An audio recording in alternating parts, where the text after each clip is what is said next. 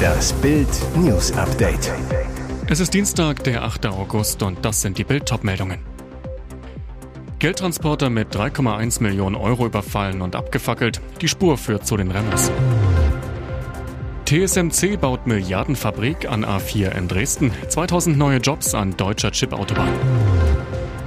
Es passierte gegen den BVB. In Kunku Schock für Chelsea. Es war einer der spektakulärsten Überfälle der letzten Jahre. Anfang März überfielen maskierte und schwer bewaffnete Täter einen Geldtransporter auf der A20 in Mecklenburg-Vorpommern. Sie erbeuteten Millionen. Wie schon beim Juwelenraub im grünen Gewölbe und der verschwundenen Goldmünze aus dem Berliner Bodemuseum führt die Spur nach Bildinformationen zur Clanfamilie der Remos. Die Tat, am 2. März um 6.28 Uhr keilten zwei Fahrzeuge den Geldtransporter in einer fingierten Baustelle ein. Es war dunkel, neblig. Ich sah eine vermummte Person und da realisierte ich, dass es ein Überfall war, sagt einer der Fahrer später aus. Es knallte mehrfach, in diesem Moment bekam ich Todesangst. Die Räuber schossen mit Sturmgewehren auf den Geldtransporter, mit speziellem Werkzeug öffneten sie den Wagen und raubten das Geld. Die Täter machten rund 3,1 Millionen Euro Beute, sagte eine Polizeisprecherin zu Bild.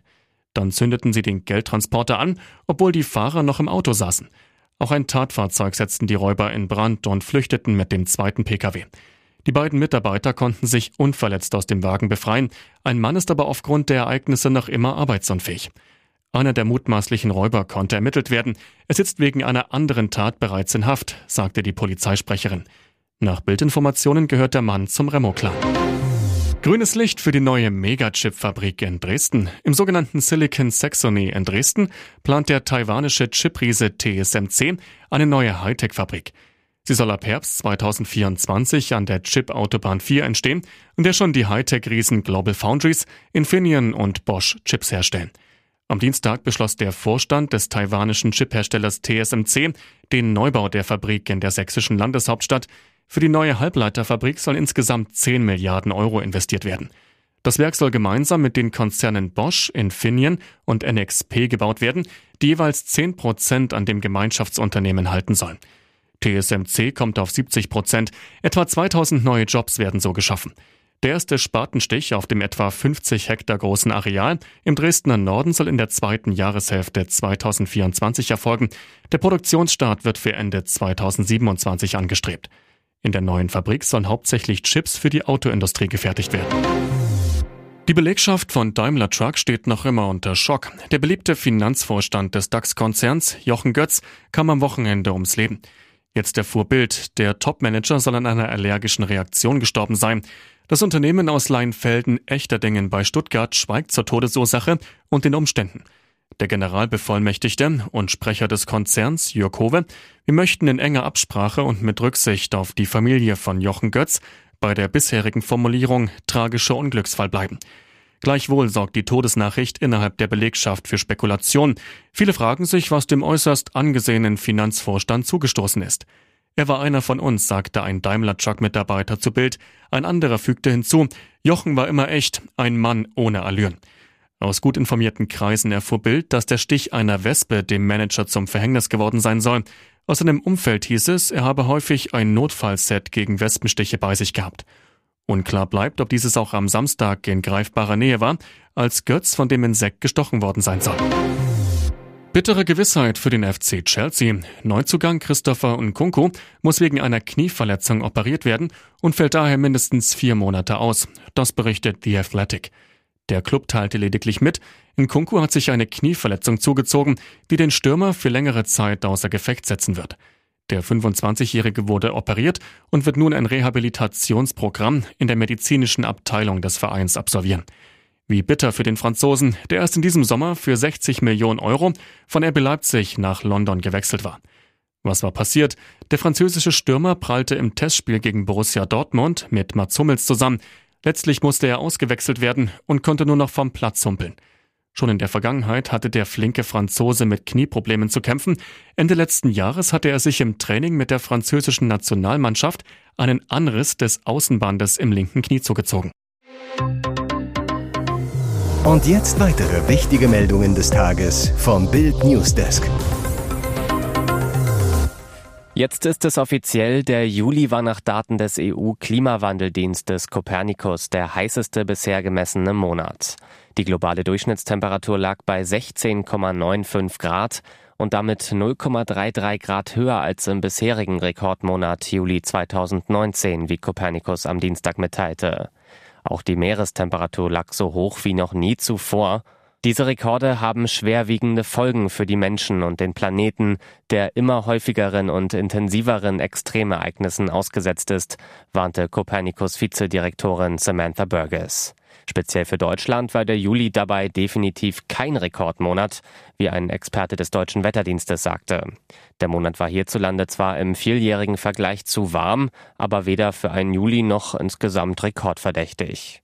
Global betrachtet jedoch ist der Juli 2023 der erste erfasste Monat mit einer Durchschnittstemperatur von rund 1,5 Grad über dem vorindustriellen Niveau, berichtet Copernicus. Ihr hört das Bild News Update mit weiteren Meldungen des Tages. Krankheit blieb jahrelang geheim. Sandra Bullock verliert Liebe ihres Lebens. Drei Jahre lang kämpfte der Partner von Filmstar Sandra Bullock gegen die Krankheit ALS. Jetzt ist Brian Randall tot. Mit nur 57 Jahren, das erklärte seine Familie am Montag gegenüber dem People Magazine. In einem Statement heißt es, mit großer Trauer teilen wir mit, dass Brian Randall am 5. August nach einem dreijährigen Kampf mit ALS friedlich verstorben ist. Dass der Fotograf an der unheilbaren neurologischen Erkrankung führt zu zerstörten Nerven und fortschreitender Muskellähmung litt, wollte er von Beginn an nicht öffentlich machen. Ob die ALS-Diagnose aus Rücksicht auf Bullock geheim blieb, ist unklar. Wir sind den unermüdlichen Ärzten, die sich mit uns durch die Landschaft dieser Krankheit steuerten und den erstaunlichen Krankenschwestern, die unsere Zimmer genossen wurden und oft ihre eigenen Familien opferten, um bei uns zu sein, unendlich dankbar, fügte seine Familie hinzu. Sandra Bullock und Brian Randall lernten sich kennen, als er den Geburtstag ihres Adoptivsohnes Louis fotografierte. Die Schauspielerin und das frühere Model waren seit 2015 ein Paar. In dem Jahr adoptierte Bullock ihr zweites Kind, die damals zweijährige Laila. Randall brachte eine Tochter in die Beziehung mit. Jetzt muss Sandra Bullock die Liebe ihres Lebens für immer gehen lassen. Interne Bayern-Befürchtung, neuer Comeback erst nächstes Jahr? Wann werden wir Manuel Neuer wieder im Tor sehen? Erst im kommenden Jahr? Der FC Bayern überraschte mit dieser Mitteilung. Am vergangenen Sonntag, gemeint ist der 30. Juli, wurde bei Manuel Neuer eine geplante Metallentfernung am rechten Wadenbein erfolgreich durchgeführt. Der Kapitän des FC Bayern setzte sein Aufbautraining daraufhin unmittelbar fort. Was sich so harmlos anhört, hat einen für Neuer dramatischen Hintergrund. In den letzten Wochen und Monaten quälte er sich immer mehr beim Training, soll Schmerzen und Rückschläge gehabt haben. Schon Ende Mai soll eine Schraube per OP aus dem Bein entfernt worden sein, Folge seines Skiunfalls vom 9. Dezember 2022. Erst am Wochenende begann er wieder mit vorsichtigem Training im Kraftraum. Auf der Neuer Seite wurde zuletzt immer noch von einem Comeback zum Ligastart am 18. August in Bremen gesprochen. Nach Bildinformationen gibt es bei Bayern Stimmen, die hinter vorgehaltener Hand eher von einer Rückkehr erst 2024 sprechen. Das bringt Bayern in Torwartnot. Jan Sommer wechselte zu Inter Mailand, bleibt den Profis nur noch Sven Ulreich. Im Gespräch Valencias Georgi Mamadashvili, Sevilla-Keeper Bono, der vereinslose David De und Kamil Grabara vom FC Kopenhagen. Gut möglich, dass man langfristig eine neue Nummer 1 braucht. Hier ist das Bild News Update. Und das ist heute auch noch hörenswert. Abschiebung wegen Nachname. Experten zerpflücken Fasers Clan-Plan. Was bringt dieser Plan wirklich? Bundesinnenministerin Faeser will die Abschiebung von Clanangehörigen voranbringen. Es sollen auch Menschen abgeschoben werden, die selbst gar keine Straftaten begangen haben, aber einem Clan zugerechnet werden. Ist das rechtlich umsetzbar? Nein, sagt der Migrationsexperte Philipp Pruy. Die Pläne sind weder rechtlich umsetzbar noch verfassungsgemäß. Ohnehin könnten nur Personen ausgewiesen werden, die keine deutschen Staatsbürger sind. Nicht wenige Angehörige von sogenannten Clans sind jedoch deutsche Staatsbürger und können weder ausgewiesen noch abgeschoben werden. Im Faser-Papier wird darauf verwiesen, dass es bereits eine vergleichbare Regelung für Angehörige von terroristischen Vereinigungen gibt. Das sei aber nicht vergleichbar, sagt der Terrorexperte Peter Neumann. Fesers Clanplan sei unausgegoren. Versuchte Abschiebungen bloß wegen des Namens würden dann wohl schnell vor Gericht kassiert. NRW-Innenminister Reul wittert ein Wahlkampfmanöver hinter dem Vorstoß, denn am 8. Oktober wird in Hessen ein neuer Landtag gewählt und Faeser tritt als Spitzenkandidatin der SPD an. Würde sie echte Fortschritte erzielen wollen, würde sie ein ordentliches Gesetzgebungsverfahren in Gang bringen, so Reul, statt Ideensammlungen auf einer Homepage zu veröffentlichen.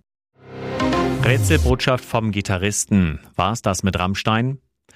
Haben die Skandale der letzten Monate das Ende von Rammstein eingeläutet? In Brüssel spielte die Band am Wochenende das letzte Konzert ihrer Tour. Wie es mit den Schockrockern weitergeht? Trennung, Pause, weitermachen, als wäre nichts gewesen? Unklar.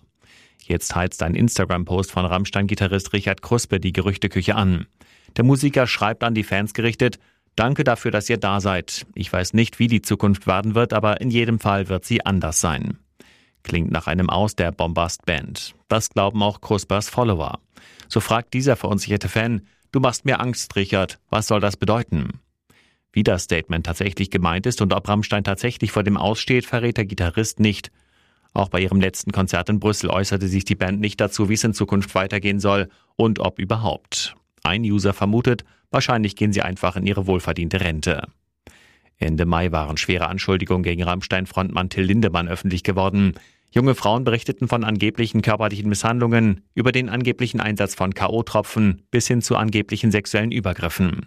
Lindemann und seine Anwälte bestreiten alle Vorwürfe vehement.